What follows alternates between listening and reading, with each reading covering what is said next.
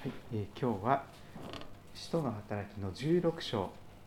16節から34節を読み進めていきたいと思います。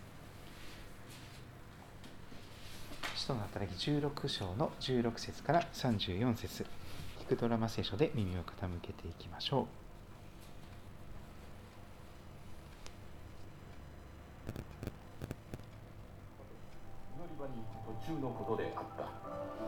私たちは占いの霊に疲れた若い女奴隷に出会った。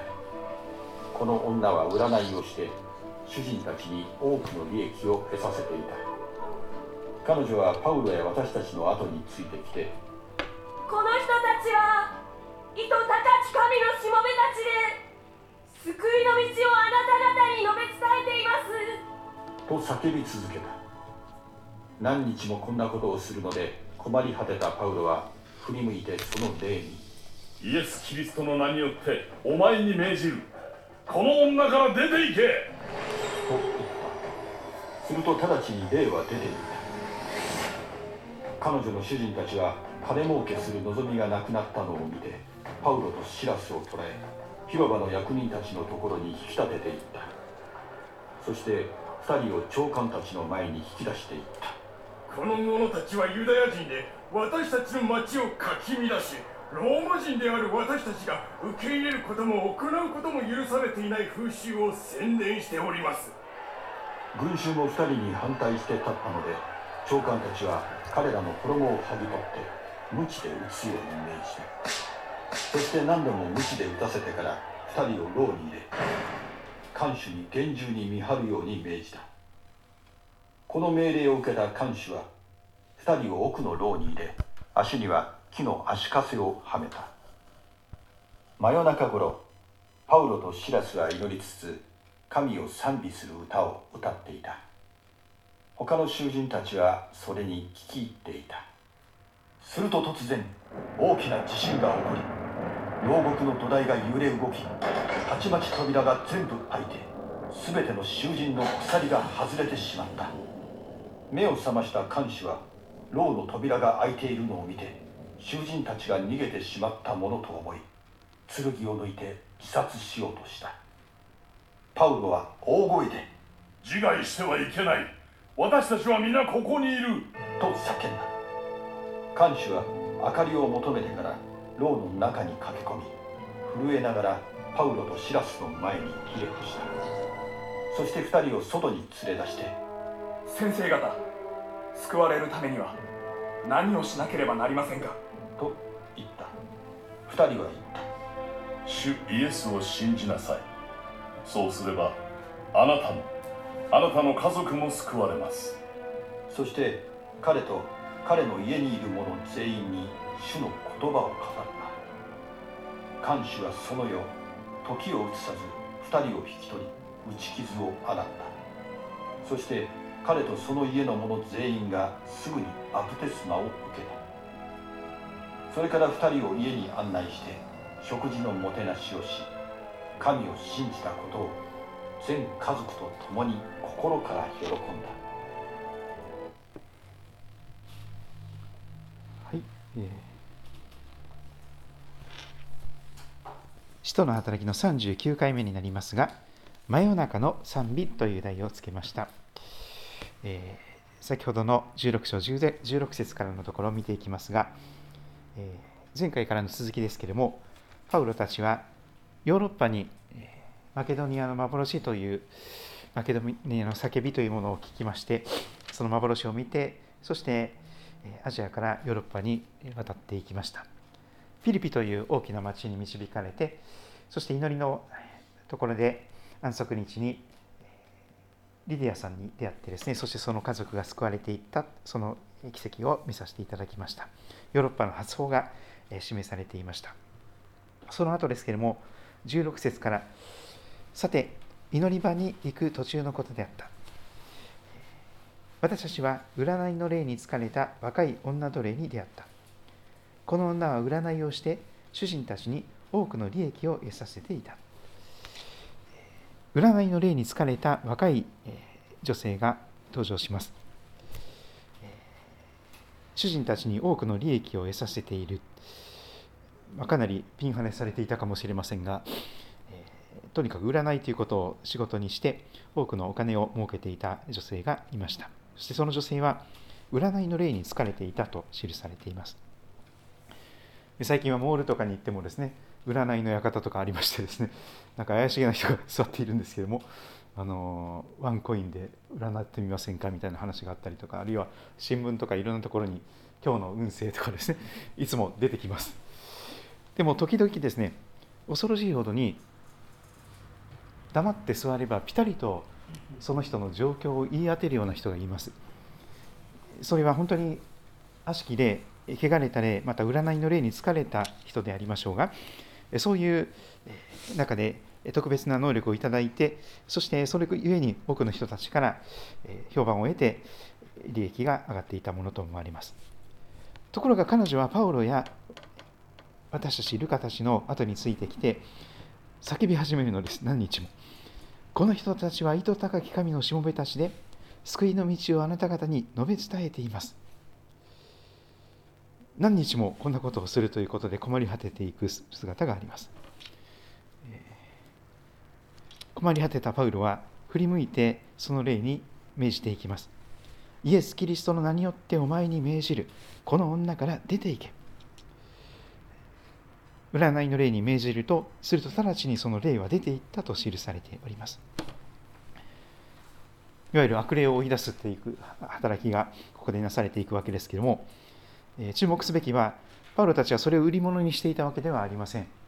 何でもかんでも悪霊のせいにして、そしてお祈りしなきゃいけない悪霊退散のお祈りをするべきだということではなくてしばらくの間忍耐を持ってそして祈りながら対応に困っていたわけですけれども困り果てたので最終的にそのようなことを、えー、なさっていったということであります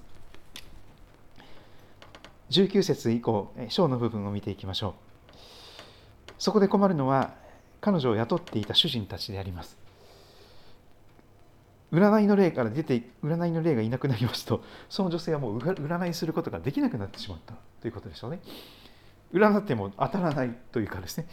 そういうことが起こってきて金儲けをする望みがなくなってしまった。そういうことの中でパウロとシラスが捕らえられていきます。お前たちのせいだ。お前たちが悪霊を、えーこの占いの霊を追い出したから俺たちは商売が上がったりだ。パウルとシラスが捕らえられて広場の役員役人たちのところに引き立てられていきます。2人を長官たちの前に引き出してこのようなことで訴えていきます。この者たちはユダヤ人で私たちの町をかき乱しローマ人である私たちが受け入れることも行うことも許されていない風習を宣伝しております。群衆も2人に反対して立ったので長官たちは彼らの衣を剥ぎ取って鞭で打つように命じます。何度も鞭で打たれてそして2人は厳重に牢屋に入れられて見張るように命じられていきます。この命令を受けた看守は2人を牢の奥に入れ足には木の足かせをはめた。そのような状況になっていきます。せっかくヨーロッパに渡ってきたのですけども早速大変な試練の中に置かれていく姿があります。しかし、福音宣教をすると、悪しき霊が黙っているわけがないのです。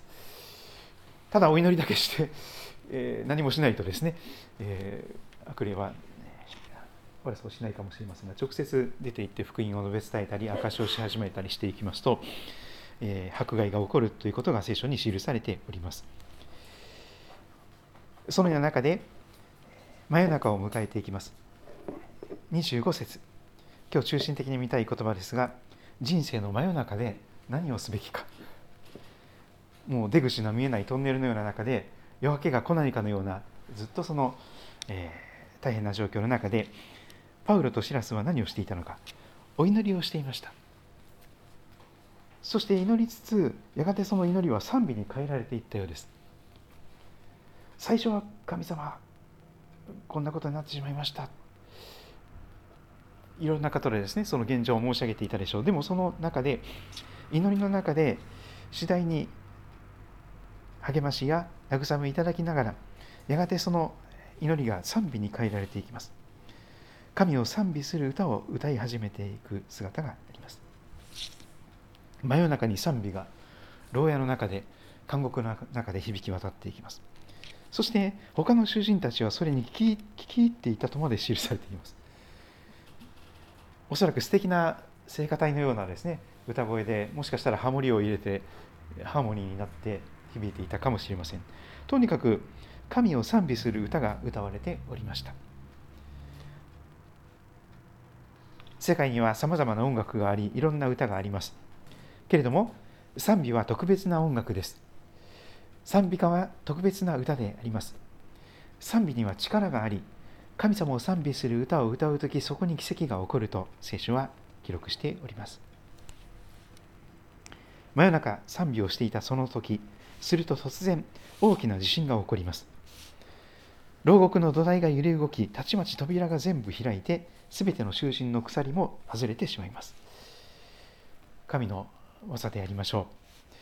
そして目を覚ました看守は牢の扉が開いているということを見て囚人たちがもうすでに逃げてしまったんじゃないかと思い込んで剣を抜いて責任を取って自ら命を絶とうとしました。ところがパウロは大声でこう言うのです。自害してはいけない。私は皆ここにいると叫びます。普通ね通常であれば扉が開いて鎖が解けたらすぐ逃げるでしょ。うしかしパウロたちは逃げないのです。看守は明かりを求めてから牢の中に駆け込みそして震えながらパウロとシラスの前にひれ伏してそして2人を外に連れ出してこのようなことを語っていきます。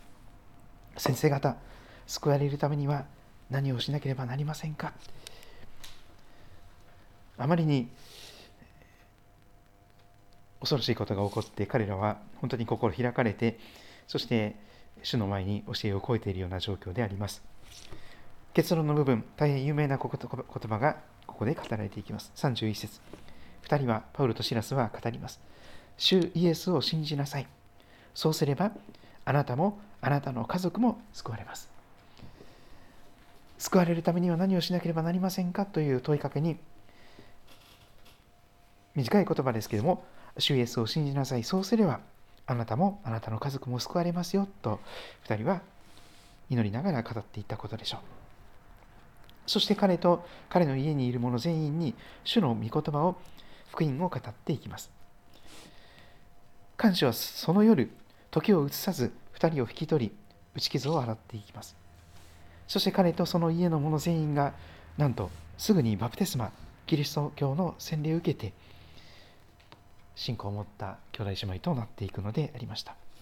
それから2人を家に案内し食事のもてなしをし神を信じたことを全家族と共に心から喜んだ。ヨーロッパ宣教では次々と家族単位で人が救われていくという奇跡が起こっていったようです。しかし非常に大変な牢屋に入れられて真夜中のような状況の中でしかし何がそれを突破口になったのか。やはり祈りと賛美であります。賛美と祈りには力があります。そして祈る中で本当の賛美が与えられていくということでしょう。祈りと賛美の教科書は詩篇であります。旧約聖書に150編もありますけれども詩篇を見ると多くの詩篇が最初はうめきとか嘆きとか悲しみが出てきます。神様どうしてですか？神様いつまでですか？神様私のうめきに耳を傾けてください。そういうこう切羽詰まった本当に苦しい中で発する祈りがほとんどです。詩篇ぜひ繰り返しご覧になってみてください。150分もありますがそのほとんど最初は本当に苦しいうめきのような苦しみの中からの祈りです。しかしその中でひとしきり祈っておりますと祈りは神様との対話ですけども神様の方から不思議な形でその心に触れてくださり恐れや不安が取り除かれていくのです。そして主が立ち上がってくださりことを成してくださるという確信が与えられていく。主が共にいてくださるならば何も恐れることがないという平安。そして祈りのうちに勝利を勝ち取っていくのです。そして詩篇の多くの後半の部分は賛美に変わっていきます。うめきで始まったその、えー、祈りがやがて喜びの叫びの賛美に変えられていくのです。そこまで祈り込まなければいけないということでしょう。祈らなければ本当に賛美が出てきません。口先だけで歌うことはできるでしょう。しかし本当に苦しい時に苦しい時にはまず神様を賛美するのではなくてまず神様今苦しいんです。神様助けてください。主を立ち上がってください。主をいつまでですか。本当に神様に食ってかかるような神様と取っ組み合いのお相撲やレスリングをするようなそのような祈りが必要なのです。ちょっと見てみましょう、えー、例えばですよ、えーまあ、2節もあ2編もそうかもしれませんが3節あたりはあ3編あたりはそうですね。主よなんと私の敵が多くなり私に向かい立つ者が多くいることでしょう。多くの者が私の魂のことを言っています。彼には神の救いがないと。もう八方塞がりの状況で祈り始めます。しかし主よあなたこそ私の周りを囲む盾。私の栄光。私の頭を上げる方。私は声を上げて主を呼び求める。すると主はその聖なる山から私に答えてくださる。祈りはうめきのような本当に切羽詰まったお願いから始まりでもそれがやがて高らかに賛美に変わっていくのです8節救いは主にありますあなたのためにあなたの祝福がありますように4編も似たようですね。私が呼ぶとき答えてください。私の義なる神、追い詰められたときあなたは私を解き放ってくださいました。私は憐れみ、私の祈りを聞いてください。そして最後、平安のうちに私は身をよ答え、すぐ眠りにつきます。主はただあなただけが安らかに私を住まわせてくださいます。5編もそうですよね。私の言葉に耳を傾けてください。主よ私のうめきを聞き取ってください。私の叫ぶ声を耳に留めてください。と祈り始めます。そして最後の12節主よ誠にあなたは正しいものを祝福し、大盾のように慈しみで覆ってくださいます。ほとんど全ての詩篇が苦しみの中でうめくような祈りで始まり、それが喜びの叫び、賛美に変えられていきます。これが力のある賛美です。本当に真剣に神様の前に自らへり下り、そして御顔を慕い求めて祈る。そして本当に余裕をかましている祈りじゃなくて、本当に真剣にひざまずいて、全身全霊で祈る。これなくして日本のリバイバルはないでしょう。このスイートキリスト教会のこれから先の将来もないと思います。本当に私たちが自らへりくらりひざまずいてそして真剣に神様この罪人の私を憐れんでくださいとまず祈るべき始めるべきでしょう自分のことは棚に上げて人をああだこうだと裁くことしかできない冷たい形で人を見下すことしかできないそんな私たちですでも主は真夜中においてそのような中でこそ本当によく祈ることへと導いてくださるでしょう支援の6編も同じです。主を右怒りで私を責めないでください。あなたの憤りで私を懲らしめないでください。もうなんか神様に怒られてシュンとなシュンとなっているような子供みたいな感じですよね。本当に意気消沈している中で、でもそこから祈りを始めていくんです。そうすると最後には、高らかに賛美になっていきます。私の敵が皆恥を見、ひどく恐れをののきますように、彼らが退き恥を見ますように、瞬く間に。ぜひ今日そのような祈りを捧げていけたらと思い願いますしそのような祈りの中で与えられていくその確信と平安と喜びの中で賛美するその歌その本物の賛美をぜひ歌っていけたらと願うのであります。多くの祈り手がですねどのようにしてその祈ることを学んだのか苦しみの中で祈ることをよく一番よく学びます。本当に自分の力でどうしようもなくなっていく時八方塞がりで真夜中で出口の見えないトンネルゴリ夢中になってしまう時もう早く死んでしまいたいと思うほどに苦しい時辛い時全て投げ出してどっか遠くに逃げてしまいたいと思うような時どうせ神様は私のことなんか祈っても答えてくれないんだと冷たいニヒルな笑いをする時その時こそ本当に祈り始める絶好のチャンスなのであります。辻浦貞俊先生ご夫妻が口を酸っぱくして何度も耳がタコできるように言われていた通りです。心を尽くして主により頼む祈り。自分の悟りに頼らない祈り。自分の正しさとか自分の熱心さとか自分の信仰深さにも頼らない。ただひたすら罪人の私を憐れんでくださいと祈り始めてそして主よこんな私を精霊で満たしてください。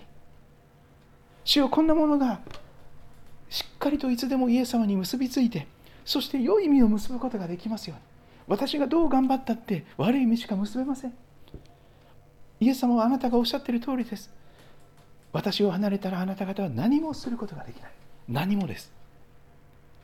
神様に喜ばれることは何もできません。神様に悲しまれることしかできません。しかし私たちが本当にこの祈りの中で真夜中にでも高らかに勝利の叫び勝利の賛美を捧げていくことができるならばその時神様は奇跡を起こしてくださるでしょう。本当に主はありえない形で絶対絶命のようなところでもう先細りでどうにも希望がないようなところででもそこからリバイバルが始まっていく。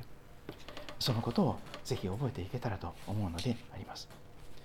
そして聖書が語るこの約束にもぜひ繰り返し耳を傾けましょう。主イエスを信じなさい。あなたがまずイエス様を信じるならばあなただけでなくてあなたの家族も救われるよ。それが神様の約束なんです。どうしてもこれまでの日本の福音宣教は一本釣りのような形で家族の中から誰かを釣り上げてきてですね。でその人だけをクリスチャンにして家族から隔離してその人を信仰生活に入れて育てようとします。でもその人が家族と過ごす時間がますます少なくなりますから家族にとって福音によってその人が救われる機会がどんどん少なくなっていくんです。すごく深刻な問題でしょ。う教会に熱心になるあまり愛する家族との時間や一緒に食事する時間もなくなっていく。しかしこれでは本末転倒でしょう。そうではなくて主イエスを信じなさい。そうすればあなたもあなたの家族も救われますという約束は初めからあなたを通してあなたから家族に神の祝福が届けられていくというその壮大な計画の中でまずあなたが憐れみによって最初に救われた。あなたが家族の中で一番立派だったからではない。一番弱くてどうしようもないものだったと思います。私もそうだと思います。神様は強いものを恥かすめるために弱いものをあえて選びこの世の知恵者を走らせるためにこの世の愚かなもの見下されているもの無に等しいものを選んであえて救いの中に最初に入れてくださる方であります。ぜひ私たちも、えー、真夜中に高らかに賛美をするものとならしていただけたらと思います。皆さんはどんなことを思われたでしょうか？また分かっちゃってくださると感謝です。